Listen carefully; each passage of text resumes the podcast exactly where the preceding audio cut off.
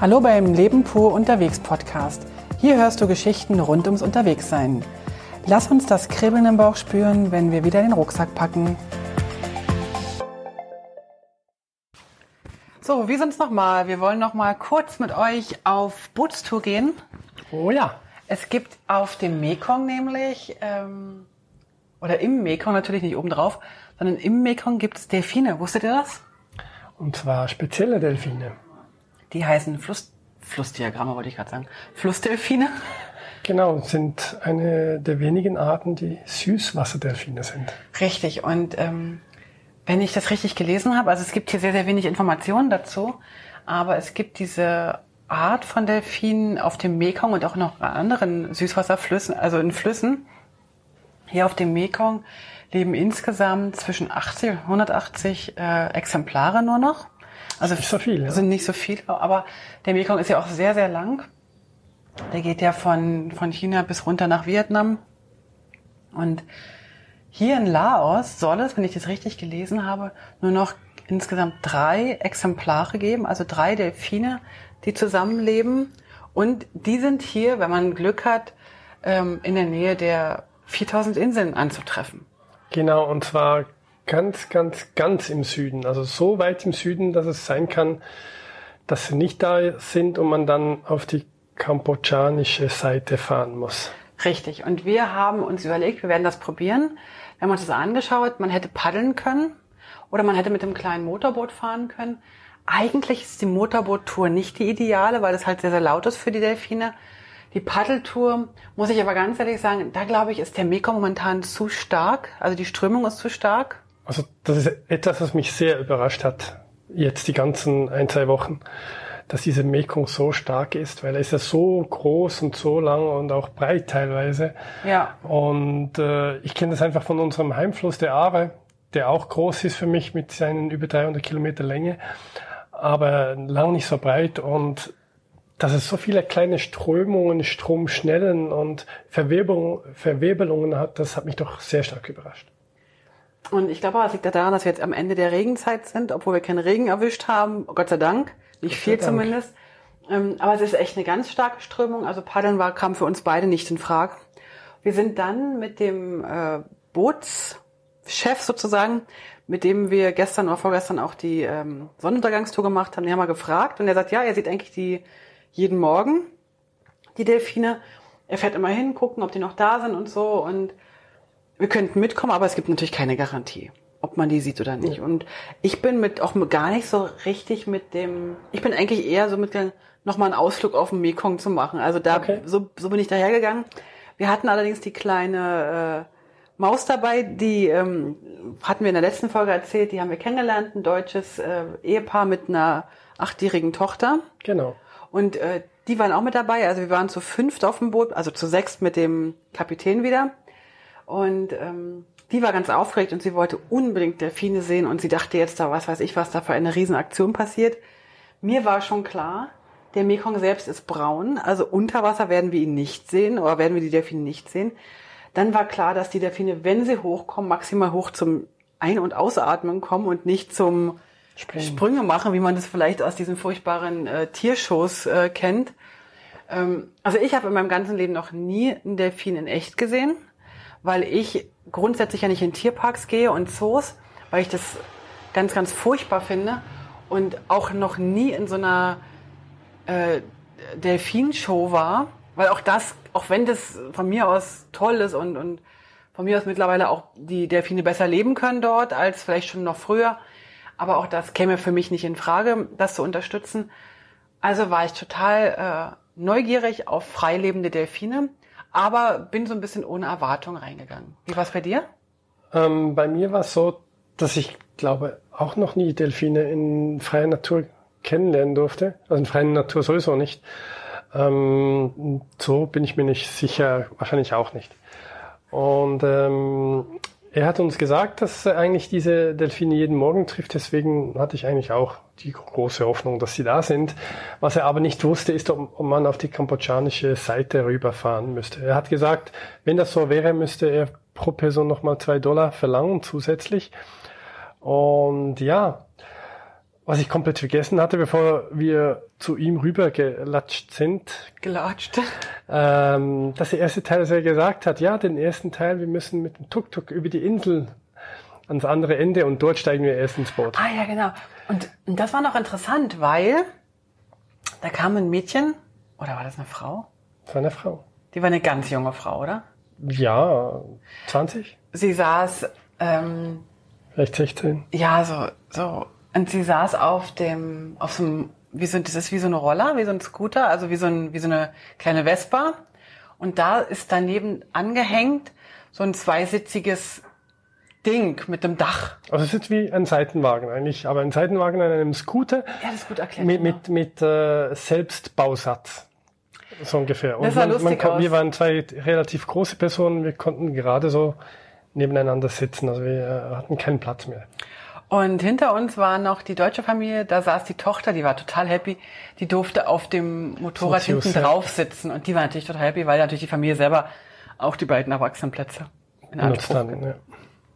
Diese Tour über die Insel, die waren etwa so 20, 30 Minuten. ja, 20 Minuten würde ich schon sagen. Das äh, war, ähm, wie soll ich sagen, ähm, Holperig. das ist ein, ein freundlicher Ausdruck dafür. Ich dachte, mir schlägt's manchmal mit dem Kopf gegen die gegens Dach. Ja, das stimmt. Ich dachte doch eigentlich bei etwa 50 Schlaglöchern, dass uns gleich der Beiwagen abbricht. Also es ist unfassbar, aber sie ist da völlig äh, tiefentspannt gefahren und fand es, glaube ich, alles nicht so dramatisch. Ja, ich denke, sie hat ihre Erfahrungen Ja. auch in ihrem jungen Alter schon gemacht und in diesem Sinne wusste sie, wie es so ungefähr ist und dass es eigentlich halten sollte. Und das hat sie auch. Ja, stimmt. Es hat gehalten hin und zurück und äh, aus diesem Grund waren wir die mit komischen falschen Gedanken. Sie war richtig. Sie war wieder richtig, ganz genau, das war's. Und dann äh, sind wir angekommen, sind dann ins Boot umgestiegen, Mhm. auf so ein kleines klappriges Boot. Aber ich muss sagen, der Motor war leiser als der, den wir bei Vom unserer, Boot, ja, ja. Ähm, bei unserer Sonnenuntergangstour hatten. Und dann ist der, also der, der Bootsführer war ein anderer, der sprach auch, glaube ich, nicht so oder gar nicht oder oder Kaum wenig Englisch, also- äh, Englisch. Also wir konnten uns wieder nicht äh, äh, verständigen. Und ich hatte eigentlich dann immer nur so gehofft, hoffentlich zeigt er uns die Delfine, wenn er sie sieht, weil weil ich war so ein bisschen, also ich habe geguckt und geguckt und meine Augen sie haben den ganzen Mekong abgesucht, aber ich habe natürlich nichts gesehen, Und irgendwann, ich weil war, auch nichts da war, nebenbei gesagt. ich war ganz hinten, also beim Fahrer sozusagen, habe ich dort, dort gesessen und irgendwann hat er mir dann auf die Schulter geklopft und gesagt, hier, schau rechts. Und ich habe nichts gesehen zuerst und erst im zweiten, dritten Anlauf irgendwie habe ich dann plötzlich gesehen, ah, schau da sind sie und tauchen ab und zu auf und es waren alle drei da. Also genau, wir haben drei Delfine gesehen. Ich war unfassbar äh, berührt, was er auch machte. Vielleicht hört ihr gerade die Motoren von draußen. Wir warten kurz eine Sekunde. Das Wir sind die sitzen, Lauten. wir sitzen im Zimmer und haben die Tür geschlossen. Also es ist recht laut. Auf jeden Fall ähm, ist er dann direkt mit uns auf so eine ganz kleine Insel gefahren, hat den Motor abgestellt, wir durften aussteigen und haben dann so vielleicht eine Viertel, halbe Stunde auf der Insel gesessen Genau. und haben unseren Blick so über den Mekong schweifen lassen und haben immer und immer wieder die Delfine gesehen. Die sind immer wieder aufgetaucht, Ja, ja. die sind wie, wie vor uns gewesen, haben uns wirklich, haben uns beschenkt mit ihrem, mit ihrem Ja. Dasein, oder? Und von diesen 100 bis 200 Delfinen, von denen du gesprochen hast, die es noch gibt, sind eben nur drei immer wieder im Laos-Gebiet. Alle anderen sind anderswo und deswegen waren wir nicht sicher, ob, ob, äh, ob wir wirklich welche in Laos treffen werden. Und tatsächlich haben wir diese drei auch gesehen. Ja. Das war eine ganz, also für mich war das eine ganz besondere äh, Situation, weil ich, ich habe so diese, also ich weiß gar nicht genau, ich habe so dieses Delfin, das ist für mich sowas Ehrfurcht, also sowas, sowas Ehrfürchtiges oder auch sowas Elegantes und das hat sowas, was ganz Tolles. Ich glaube, Delfine sind so wie, auch wie Elefanten, glaube ich, so eine ganz kraftvolle Tierart. ja, wenn ich so nachdenke, würde ich sagen, das sind so ein bisschen wie die, die Mönche vom See oder vom Meer. Also so, Ja, das könnte sein, ja. so, so wirklich eine, ein höheres Wesen, das, das man ein bisschen ehrfürchtig äh, beobachtet. Ja. Und ähm, so nach einer halben Stunde etwa, also wir hätten noch, noch Ewigkeiten gucken können, nach einer halben Stunde etwa hat dann der Guide äh, sein, glaube ich, sein eins der, der zwei, drei englischen Wörter, die er kannt, Back. Back gesagt. Und dann sind wir wieder ins Boot gestiefelt von der Insel. Aber bevor wir da auf, die, auf das Boot gegangen sind, noch ganz kurz zu sagen, also auch der Moment, wenn du auf der Insel sitzt, totale Ruhe ist und du siehst einfach nur, wie der Mekong an dir vorbeitreibt. Du siehst einfach nur diese Natur, ob da jetzt Delfine sind oder nicht. Das hat in mir so eine richtig tolle Ruhe ausgelöst. So richtig, richtig schön. Ja, weil dort war es halt auch wirklich ruhig. Auf dieser Insel war einfach nichts. Keine Tiere, keine Menschen, keine Motoren, die gedröhnt haben. Im Normalfall ab und zu kam ein Bötchen vorbei, dann hat's wieder, war es ein bisschen lauter, aber sonst war einfach wirklich nichts. Und sonst, wo wir auch in den Hotels sind, die Hotels waren bis jetzt eigentlich noch, ja, auf der Motorradtour waren sie wirklich auch am Ende der Welt teilweise und ganz, ganz ruhig. Aber sonst war immer eine Geräuschkulisse. Also jetzt zum Beispiel heute ab fünf, sechs war man einfach immer wieder wach, weil man so viele Tiere gehört hat, mhm. die ja frei rumlaufen und sehr, sehr laut sein können. Also speziell die Hähner, die machen ja hier früher das, um das drei war Ballett. unglaublich, ja. Und, äh, Hahnenballett. Genau. Und deswegen war das schon jetzt wieder ein spezielles Gefühl, plötzlich so eine absolute Ruhe, Ruhe ja. zu hören. Ja, also da muss ich dir wirklich recht geben. Naja, dann sind wir also auf das Boot zurückgegangen. Genau, und nicht gleich zurück. Das war toll. Was hat er denn gemacht? Er ist dann mit uns eigentlich, hat nochmal kurz, kurz Gas gegeben und ist dann sozusagen mit uns auf den Mekong gefahren, eigentlich auf die Delfine zu, hat den Motor ausgelassen, hat uns dann treiben lassen. Ja. Und wir sind dann sozusagen an die Delfine herangetrieben und haben sie dann nochmal von der Nähe nochmal kurz gesehen. Nicht lang, ja. vielleicht zwei, drei Mal. Genau. Aber das war, also das war ganz fantastisch. Das, das war, war so ein, schön, ja. Das war ein ganz toller Moment. Und irgendwann sind wir aber dann auch äh, zurück. Er hat uns dann zurückgefahren. Wir sind dann wieder auf abenteuerlichsten Wegen äh, mit dem Tuk-Tuk zurück. Oh ja. Mussten dann den Tag eigentlich mit einem ausgedehnten ähm, Pool. Pooltag äh, Also beenden. danach war nur noch Pool möglich. Wir waren so geschafft vom vielen Nichtstun, dass man also auch am Pool, der nur noch nichts tun konnte. Ja. Den Abend haben wir dann ähm, ich sage standesgemäß, beim Franzosen ausklingen lassen, ja. haben mit der, mit der kleinen Maus äh, und ihren Eltern äh, zu Abend gegessen und sie hat mir noch ein ganz kleines Geschenk gemacht am Abend. Ja, uns beiden. Welches denn? Eine Zeichnung. Das hat sie uns vorgestern geschenkt. Okay. Ich meinte eigentlich was anderes. Ah, die sie hat, sie was gemacht. Sie hat stimmt. mir erzählt, dass sie so gerne Haare flechtet, aber ihre Mutti ganz kurze Haare hat und ihr Papa sich das nicht so gern flechten lässt oder so und wahrscheinlich der Papa auch nicht so ganz toll das findet, mit französisch geflochtenen Zopfen rumzulaufen.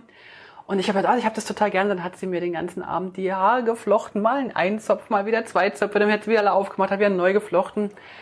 Und ich habe, ich liebe das, wenn mir jemand die Haare flechtet und stundenlang, also jetzt sicher insgesamt bestimmte Stunden hat sie bestimmt immer wieder gemacht, ne? Und du hast wahrscheinlich jetzt die Hoffnung, dass das heute nochmal passiert. Das ist keine Hoffnung, das hat sie mir versprochen. wir werden nämlich jetzt gleich, wenn wir die Podcast-Folge fertig haben, ähm, losfahren. Wir haben uns ein Boot gechartert sozusagen, was uns wieder zum Festland zurückbringt. Und wir werden heute nach Kampasak fahren, um den Tempel, davon habe ich schon gesprochen, ähm, anzuschauen. Und ähm, die deutsche Familie, die gehen heute auch, aber die gehen weiter nach Paxi und noch weiter in Richtung Norden. Und ähm, wir werden ein, ein Stück der Tour auf dem Boot und im, im Van zusammen verbringen. Genau.